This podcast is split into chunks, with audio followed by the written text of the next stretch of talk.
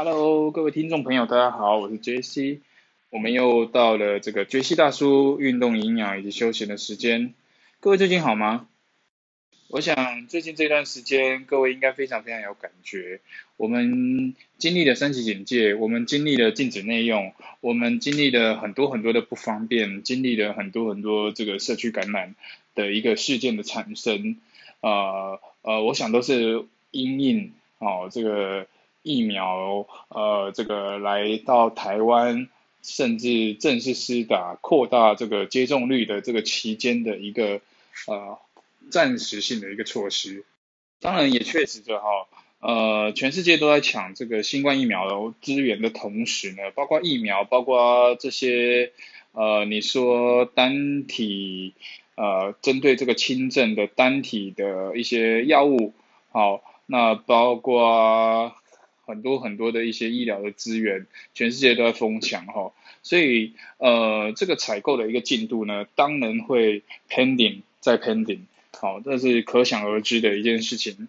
那么今天呢，我们就在节目开始之前呢，哈，呃，杰西呢想要跟各位谈一谈关于这个各家疫苗的一个一个一个一个制成的技术哈。那以及它的优优优势跟以以及它的不足的地方哈。首先呢哈，我们要去理解所谓的疫苗的概念，好，疫苗的概念，疫苗的概念呢，不管它是什么样的一个制成的技术，它都是从这些病毒上面哈去萃取它的某一段。好，或者是比较早期的一个疫苗技术，就是用直接用弱化病毒的方式，哦，制成疫苗，然后打进我们的身体里面，那进而去诱发身体里面的免疫系统，哦，包括 T 细胞，包括这些免疫系统的强大的这个这个这个这个细胞呢，去认识它，然后产生，进而产生能够对抗疫苗的武，呃，跟着对抗病毒的武器，好。这个就是所谓疫苗的一个功用。那我们经历过这么久的这个三级警戒，那经历过这么久的这个这个社区感染，那没疫苗的时候开始在想，哇，怎么办都没有疫苗。那么有疫苗的时候又开始在想，哇，这个致死率好像有点高哈。那原因呢，都在于。我们自体免疫系统的一个问题所在哈，这个待会呃杰西跟大家我们好好的来研研究一下这件事情哈。那首先呢哈，我们来看看这个各家疫苗的一个制成的技术跟它的一个优势跟呃这个尚未尚不足的地方哈。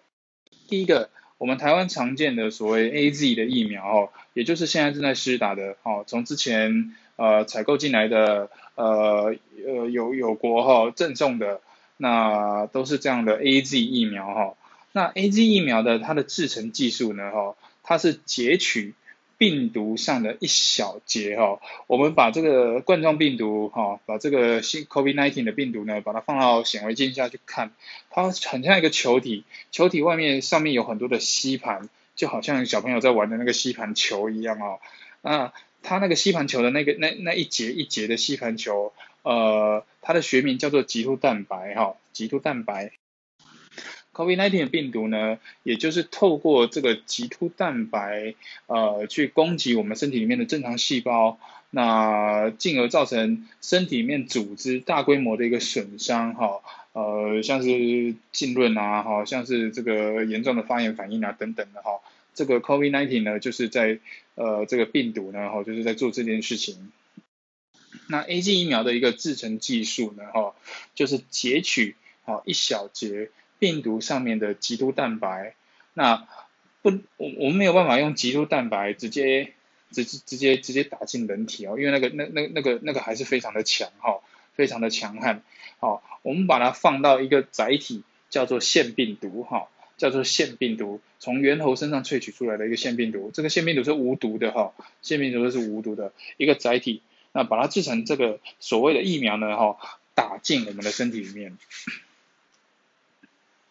当打进身体里面的时候呢，一开始你的呃血球哈，第一线的战士、第一线的士兵呢会跑出来呢，哦，想尽办法的去对付它哈，包覆它，啊，想尽办法的去呃分泌出这个粘液哈，去包覆它，呃，把它分解掉。而后呢会发现分解不了，那分解不了的话，你的身体里面呃有这个参谋。参谋长哦，参谋总部就是所谓的这个实验室哦，他们会去研究，去去研究说，哎，这个病毒，哇，这个这个这个强度，哇，我们第一线的这个战士呢，哈，这个武器是不够的哈，这个武器也是不对的，好，所以他们就会研究出更厉害的武器，好，去对付这个病毒，哦，也就是产生所谓的抗体。那这个抗体呢，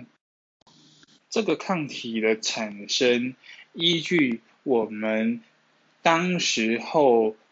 身体状态的不同，而产生抗体的时间会略有不同。有的人很快，二十四小时之内就产生抗体了；有的人呢，可能会拖到三天四天，哦，有的人呢，甚至拖到一个星期都不等。好，那就像我有朋友，哦，他呃，他打了第一剂的 A Z 疫苗，他的身体反复发烧三四天。好，到了第四天就没事了哈，就像没事一样，又开始活蹦乱跳了哈。可是当产生抗体的那一段时间呢哈，呃，整个人就不太舒服，发烧嘛哦，浑身发热发烫不舒服，更不用说连连连连工作了哈。那么换句话说呢，人体它先天的免疫系统是非常非常强大的哈。原则上呢，哦，在身体正常的状况之下，在我们的精神状态。呃，正常的运作的状况之下呢，哈，它对这种呃各式各样的病毒呢，哈，它都是有能力去做产生抗体的动作，哈，这个我们稍后再谈。那用腺病毒制成的疫苗技术呢，呃，优势就是什么？优势就是它能够比较快速的让呃全身上下各个细胞，然后去产生抗体。也更容易进入细胞哈，迫使细胞产生抗体，好，这就是这就是腺病毒载体的制成的一个技术。那附带体呢？好，我们打完疫苗，打所有的疫苗都一样哈。打完疫苗呢哈，呃，我们的接种处尽量不是用手去揉它哈，不要用手去揉它哈。那胶生疫苗也是一样的，胶生疫苗的制成技术也是用腺病毒载体的一个技术。那么，呃，另外一个常见的，也就是我们这个中国的朋友哈，中国的城市研制的这个科兴疫苗哈，那他们是用比较早期的一个技术，就是所谓的弱化病毒的一个技术，那相对于保护力就会稍微弱一点点哈，而且可能会有一些些呃。弱化的病毒打进身体里面，可能还会有一些些这个呃让病毒再激活起来的一个可能哈，所以它是有它的风险在的。那这个技术的优势就是呃它研制疫苗的速度会快一点哈，研制疫苗的速度会快一点，可是保护力也相较于其他的疫苗保护率也是比较低的哈，保护率也是比较低的。那么。接下来，我们今天哈，此时此刻从美国这个空运来台的这个莫德纳的疫苗哈，莫德纳的疫苗，莫德纳的疫苗呢哈，它主要是截取这个 COVID-19 病毒里面的 RNA 哈，也就是它某一段的病毒码的信息哈，病毒码的讯息。针对这个病毒码的讯息呢，哈，再透过它的载体是什么？它的载体可能就是无毒的一些脂质啊，哈，无毒的一些其他的东西呢，哈，那用这样子的方式呢，哈，制成疫苗打到你的身体里面。那同样的这样的方式呢，哈，它的研制的速度也是蛮快的，哈，它的研制跟研发的速度也是蛮快的。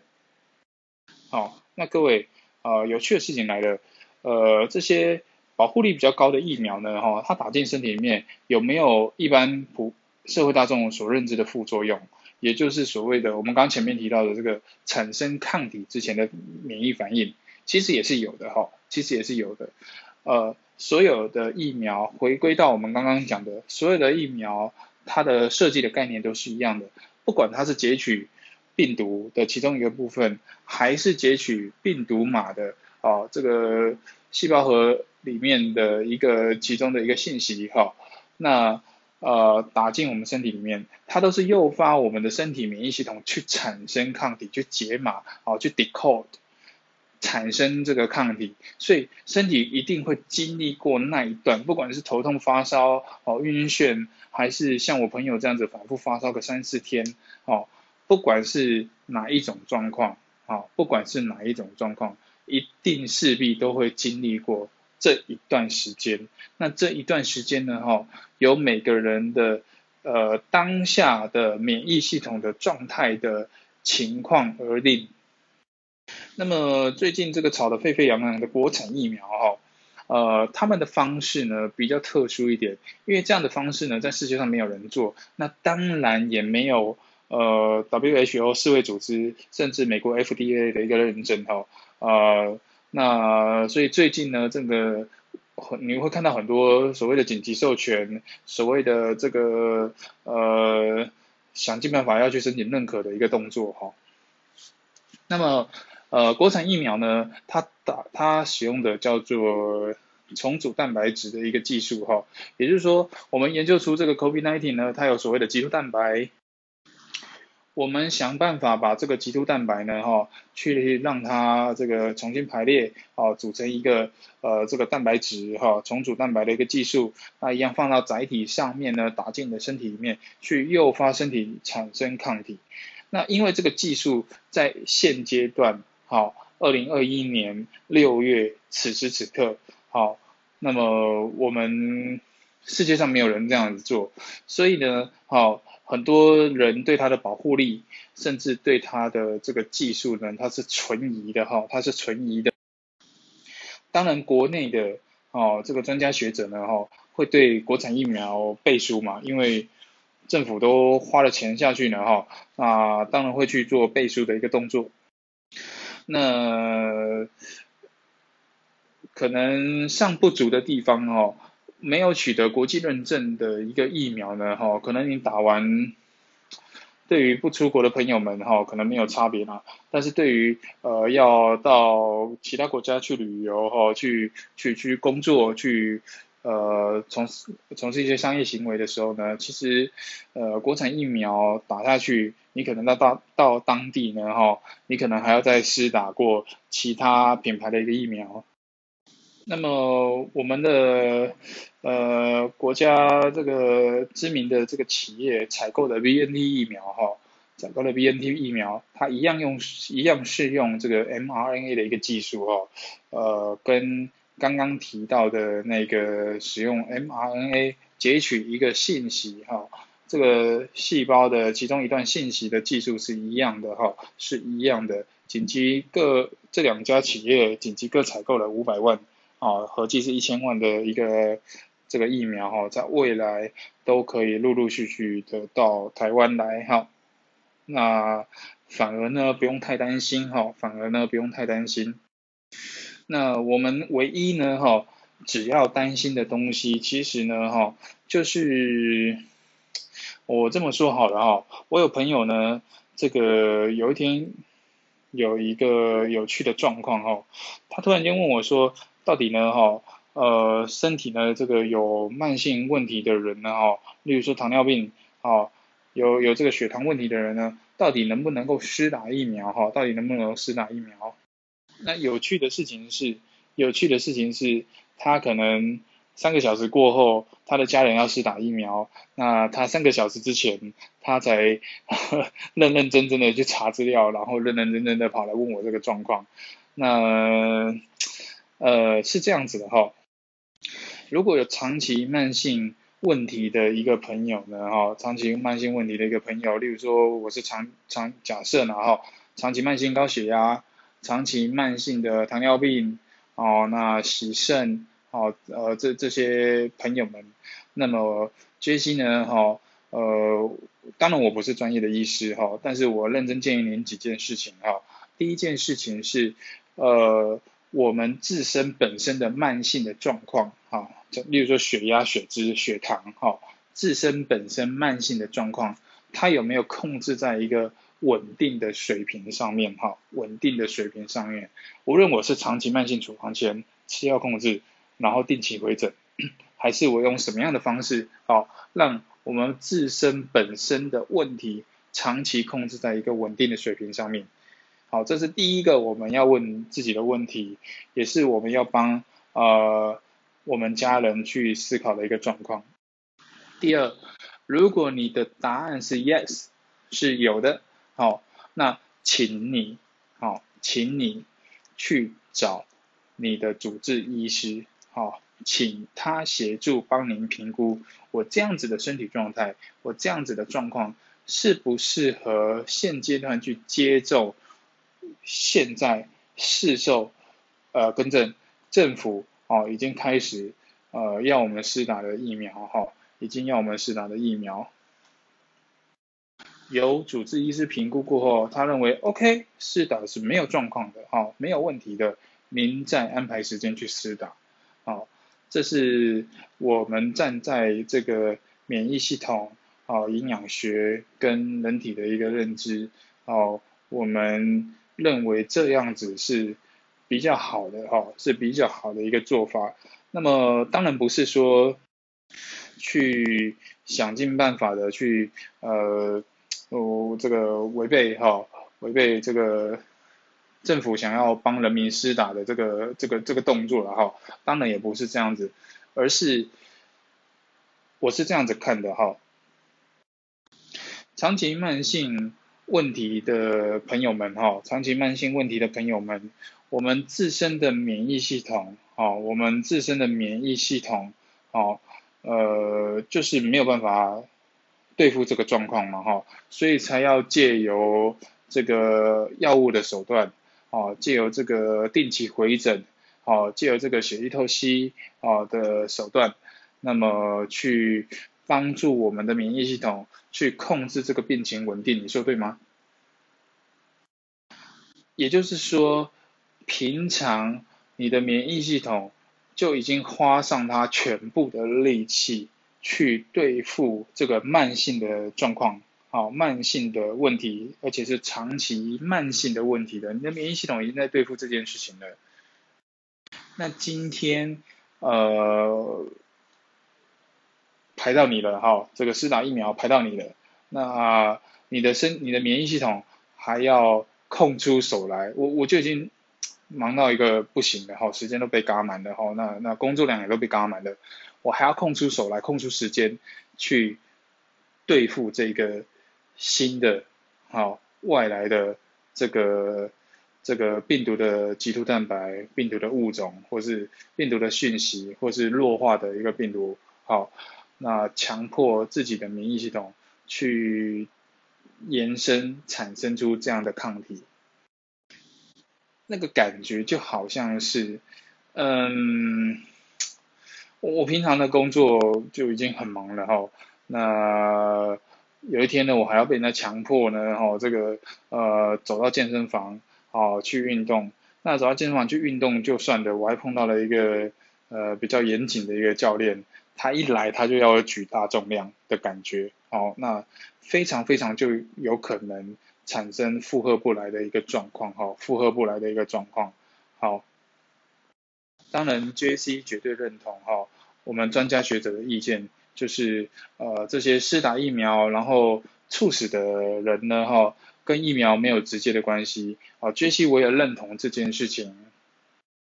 当然我绝对认同现在新闻上所看到的。呃，专家学者所向新闻媒体朋友们呃所发出来的呃这个意见哈，就是说呃施打疫苗猝死的案例跟疫苗没有直接的关系，当然没有直接的关系啊。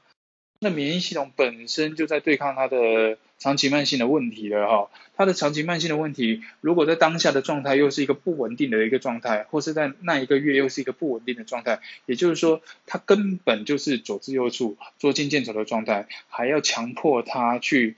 呃对这个疫苗进去产生一个抗体，所以当然负荷不来啊，所以造成他猝死的原因，一定是他的。长期慢性的问题啊，所以跟疫苗没有直接的关系啊，讲的直接明白了当一点就是这样。好吧，我只是实话实说，好，应该是不会被查水表。不过，嗯，我们也是为了哦很多很多的朋友哦的担心跟疑虑，那么呃我的线上课程也好，我的社区的讲课的课程也好，我们都希望所有的朋友都能够健健康康的，好平平安安的，而且去正式的认识自己。的人体使用，好，人体如果有使用说明书，好，那么就不会有这么多这么多奇奇怪怪的状况去产生，好，奇奇怪怪的状况去产生。当然不可否定的东西是，我们对抗这个 COVID-19，好，对抗这个 COVID-19，呃，这件事情，这种新兴的病毒这件事情，好，呃，接种率要过。多哦，要够多，哦，至少七成到八成以上，才会有所谓群体免疫的一个效果，哈，才会有这个群体免疫的一个效果。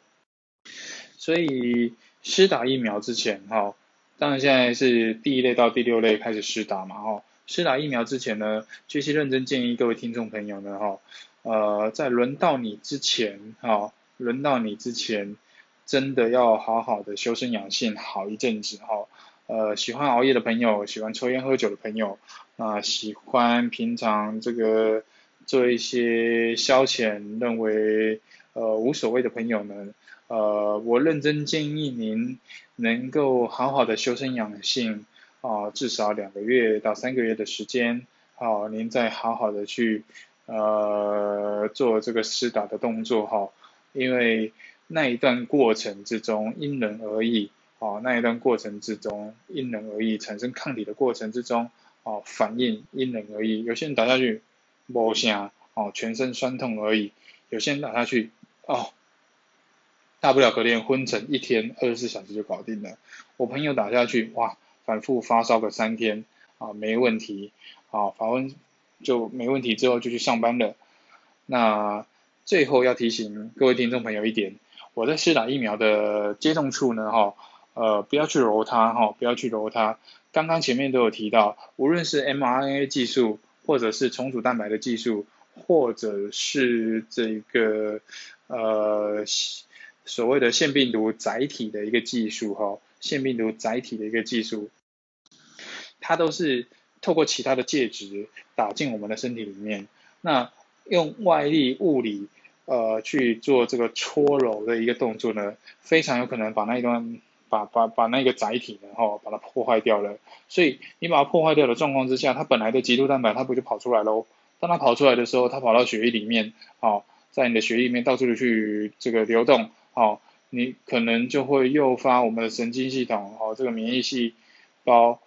去产生不正确的指令，哦，那可错误的指令，然后会有错误的结果，哦，可能。血小板就疯狂的异常的去做堆积，那形成血栓，这是有可能的哈，这是有可能的。OK，我们花了很多的时间，哦，去谈这件事情，那也是刚好，呃，这一段时间哈，呃，碰到的一些状况，那让我们有机会重新认识疫苗这件事情，有机会重新认识这个自体免疫力。呃，这件事情，那我想，呃，这是一个蛮贵的一个教训了哈，这是一个蛮贵的一个教训。那在这件事情过后呢，哈，呃，可能更多的人对这个健康这件事情的体悟呢，哈，可能会再往上提升一个层次，这是好事，啊，这是好事。本来就不应该。呃，反其道而行，时代一直在进步，哈，时代一直在进步，科技包括未来五年可能就是电动车的一个市场，好，电动车的产生，智能型电动车的一个产生，甚至在我们这个临近的城市，这个都开始有无人公车的一个出现，让这个无人公车去跑这些固定的路线，没有司机在开的一个公车，哈，时代一直在进步，呃，但是人体。好，人体如同我的老师跟我讲的，人体它还是非常的 original，啊，它还是非常的 original 啊？难道时代一直在进步？嗯，人不用吃所谓的六大类营养素，一样是要的，好，一样是要的，还是构成我们身体的组成，不是六大类营养素，是阿司匹林，